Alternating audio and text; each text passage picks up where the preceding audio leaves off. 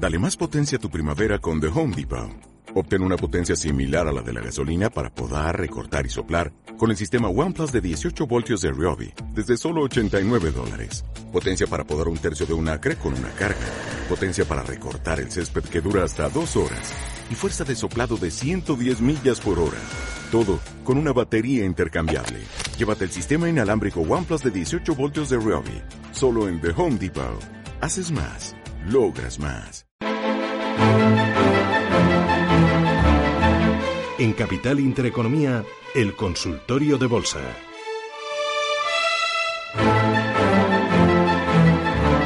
Consultorio de Bolsa Española, hoy con Nicolás López, director de análisis de MG Valores. Eh, Popular, aquí varias eh, dudas que tengo. Eh, mañana hay revisión del IBEX 35. ¿Tú crees que podría abandonar el IBEX 35 o, o, crees que va a aguantar? Eh, estaría dentro de lo posible, ¿no? Yo creo que de los criterios que se utilizan, pues el del tamaño, eh, pues eh, desde luego está ahí dentro de los de los más pequeños ahora mismo por capitalización. lo que pasa que luego hay hay otros criterios que es el volumen negociado y ahí, pues en cambio el volumen que negocia Popular, pues es muy alto eh, y luego, bueno, siempre hay factores un poco subjetivos, ¿no? Es decir, no hay unas normas tan tan estrictas que se pueda eh, a priori decir tal valor va a entrar o tal valor va a salir, ¿no? Eh, no lo sé, yo así ahora mismo pues me inclinaría porque en esta pues no va a salir, ¿no? La caída ha sido muy rápida y todavía es un valor pues potencialmente grande.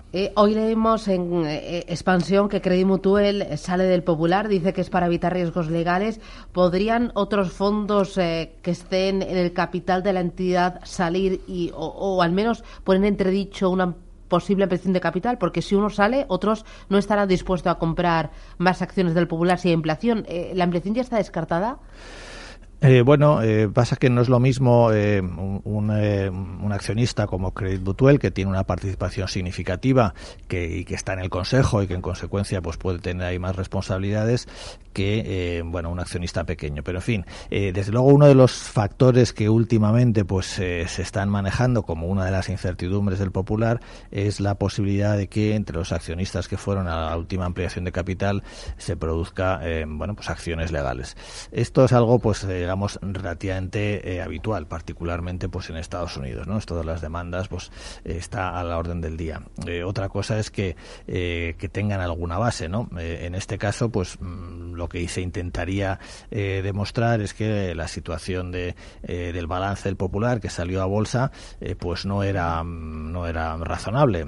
Yo mm, no sé, yo creo que también ya sabemos que aquí hay muchos accionistas que no quieren asumir pérdidas, ¿no? Que les cuesta y que a la mínima pues eh, intentan recuperar lo, que les dan, no lo sé. Mm, eh, hoy el Popular eh, afronta un día importante, sus directivos se reúnen con la cúpula del Banco Central Europeo. el objetivo es tener el respaldo del BCE en caso de que necesite liquidez, ¿no? no está muy claro ¿no? cuál es el objetivo de esta reunión porque el propio Saracho no va a ir a la reunión y ha dicho que no que no necesitan al BCE para eh, hacer para encontrar un comprador no eh, bueno eh, desde luego el BCE pues hace reuniones hace un seguimiento de, todos los bancos. Es normal que en la situación que se ha creado con esta caída tan fuerte pues quiera pedir un poco explicaciones no de cómo está la, situación y de que de alguna forma pues le den algún tipo de, garantía de que el banco pues de momento pues puede sobrevivir y que no y que no necesita ayudas no veremos si se habla si tenemos alguna noticia no de lo que de lo que ha sucedido pero no creo que la situación se plantee como que en este momento van a pedir eh, ayuda por problemas de liquidez. Bueno, eh, vamos con un par de dientes a ver si nos da tiempo. María de Parla Madrid, buenos días. Buenos días. Dígame usted, María. Mire usted, yo quería preguntarle al analista que según la situación del popular, ya estoy oyendo a ustedes, pero mi pregunta es, eh, ¿qué afectaría cualquier solución que diesen al popular al plazo fijo. Al dinero que usted tiene metido en depósitos, ¿no? Exactamente. Muy bien, gracias. ¿Cuánto, cuánto tiene? ¿Cuánto tiene? 70. ¿70.000? Sí. Muy bien, gracias.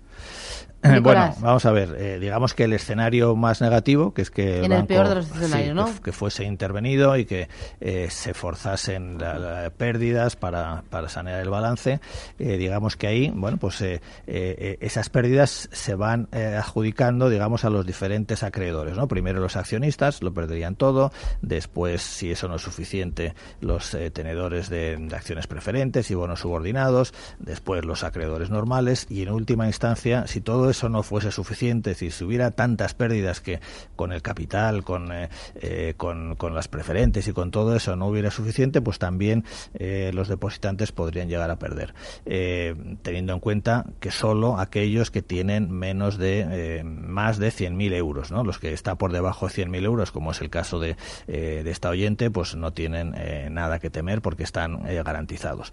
Pero bueno, yo este caso para mí es, es muy real, ¿no? Yo creo que pensar que las pérdidas, en, primero que va a ser intervenido, lo veo muy muy eh, muy poco probable y segundo que hubiese ahí tantas pérdidas como para llegar hasta los depositantes lo veo imposible. Ya hemos visto además en el caso de eh, de Monte di Paschi en Italia que al final, bueno, pues se ha llegado a un eh, tipo de acuerdo en el que el gobierno controla, ¿no? esa intervención y, bueno, pues tiene un poco de cuidado de que de no hacer daño a mm, digamos a los accionistas, a los inversores minoritarios. ¿no? Ana de Madrid, buenos días. Ana, buenos días, sí, dígame. buenos días.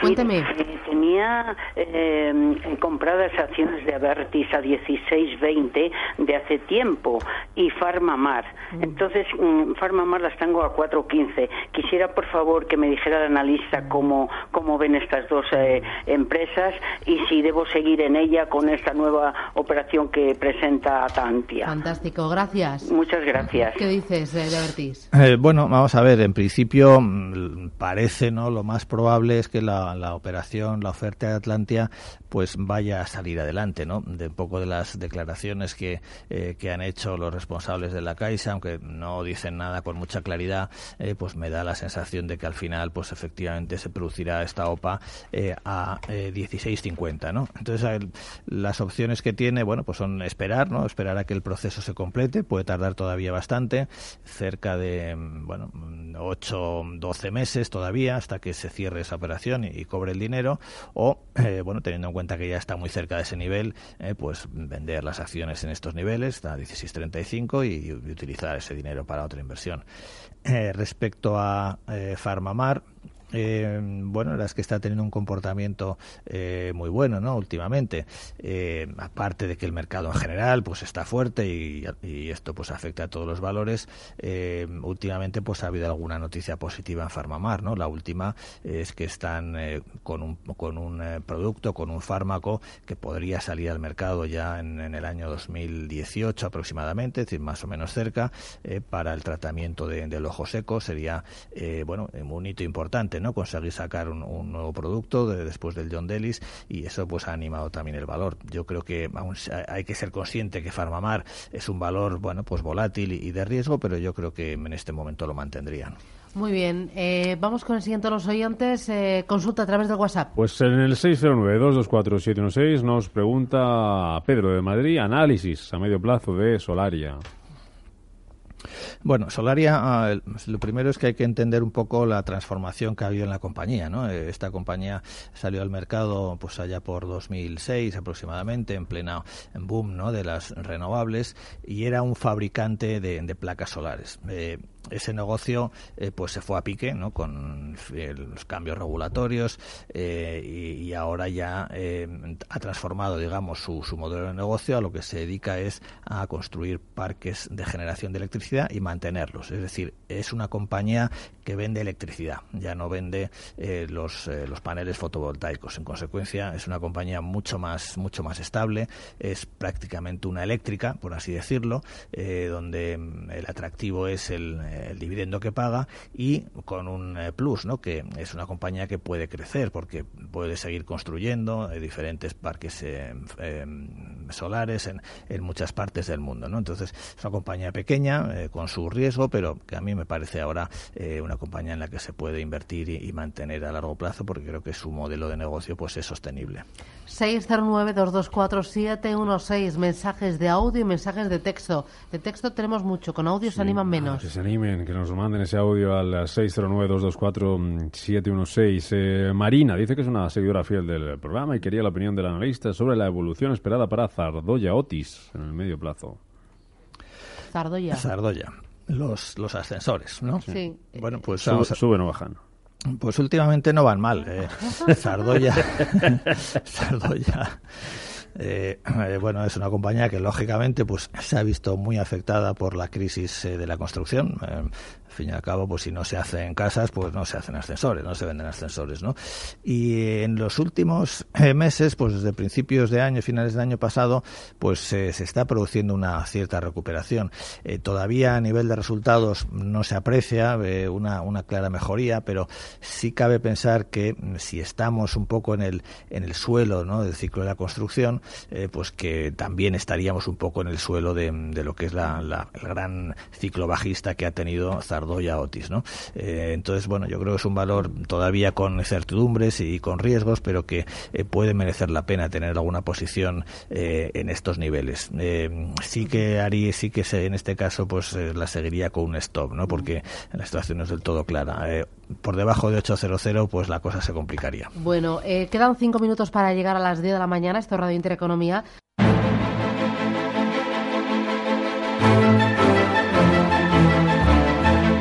En Capital Intereconomía, el consultorio de bolsa. Estamos en este espacio de consultas 915 33 18 51 con Nicolás López, director de análisis de México Valores. Tenemos un WhatsApp 609 224 716 y tenemos los primeros mensajes de audio. Vamos con el primero. Buenos días, Susana, y a todo el equipo. Pues soy Javier de Madrid y quería preguntar al analista si ve momento actual de entrar con una pequeñísima cantidad de la cartera, un porcentaje muy pequeño, en las acciones de Abengoa, ya que he visto que, bueno, que al parecer se están estabilizando los precios, siempre y cuando él considere que por fundamentales la compañía se está reestructurando y está haciendo mejor las cosas. Solo eso, muchas gracias y que tengáis un buen día. Muy bien, gracias. Eh, Nicolás, ¿qué dices? Mm, yo la verdad es que no lo veo, ¿no? Eh, yo creo que Abengoa ha hecho una eh, primera reestructuración que ha consistido en que los bancos han asumido eh, sus pérdidas, han capitalizado su deuda y, han salido de allí pitando, pero lo que queda, pues todavía es una compañía con, con muchas incertidumbres, muchos problemas. Todavía la deuda es relativamente elevada, no tiene capital, después de estar tantos meses eh, parados, pues eh, ahora mismo la rentabilidad pues es baja. Hemos visto eh, EBITDA negativo en el primer trimestre. entonces, yo sinceramente no me parece que sea una compañía que haya todavía acabado. ¿no? yo creo que va a ser, tiene por delante todavía un largo proceso de de dificultades para conseguir asegurar su, viabilidad en los próximos años. Eh, lo que no sería imposible es que, bueno, en corto plazo pues hubiera algún movimiento y que eso se pudiera aprovechar, pero desde luego no sería eh, por tomar una posición así a largo plazo por fundamentales, ¿no? Sería como mucho hacer una operación especulativa con un stop por debajo de 0.13, que es el nivel de soporte, y bueno, pues a ver si cogemos ahí un rebote, ¿no? Eso sería lo único que en su caso podría intentarse, en mi opinión.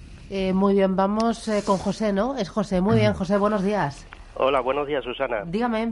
Mire, eh, yo soy un experto en todo esto de, de las finanzas. Me encanta. Pero eh, tengo unos 18.000 euros eh, y quería sacarle un poquillo de rendimiento. Entonces le llamaba para ver si el experto me dice en qué acciones puedo meterme para obtener. Yo me conformo con una rentabilidad al año, a ver si puede ser sobre un 10%. De acuerdo, que gracias. me meta en unas acciones, que me haga una pequeña cartera o algo, me aconseje para poder entrar.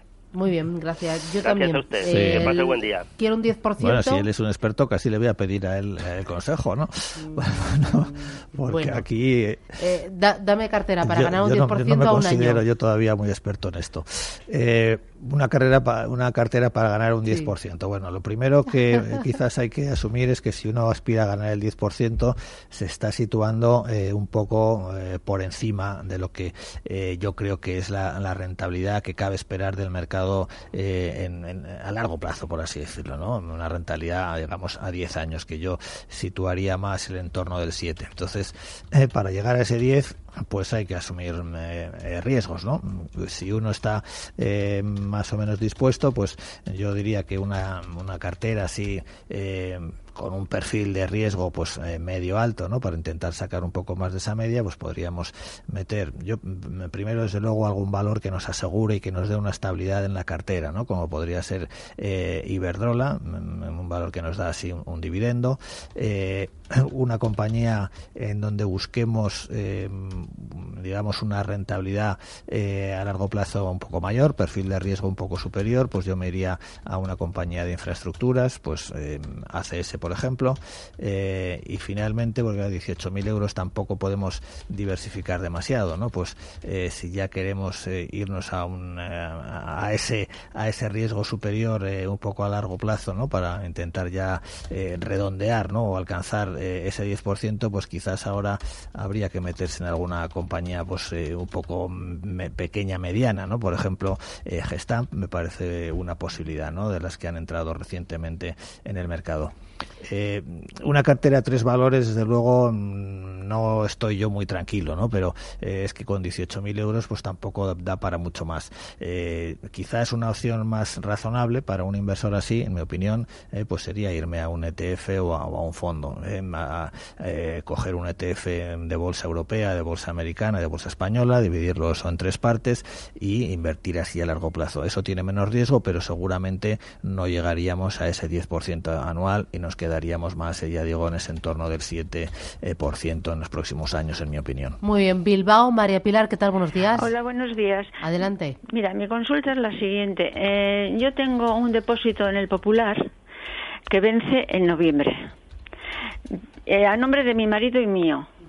Pero claro, mi marido ha fallecido en ese intervalo, desde que lo hicimos a ahora. Y quisiera saber si tienen en cuenta eso, porque claro, el depósito es de 200.000 euros. A ver si tienen en cuenta que está en nombre de mi marido y mío, aunque él haya fallecido. Muy bien, gracias. Gracias. Eh, ¿Tú sabes la letra pequeña? Pues no, es complicado eso. Eh, la cuestión es que, eh, bueno, en este momento todavía eso no se plantea.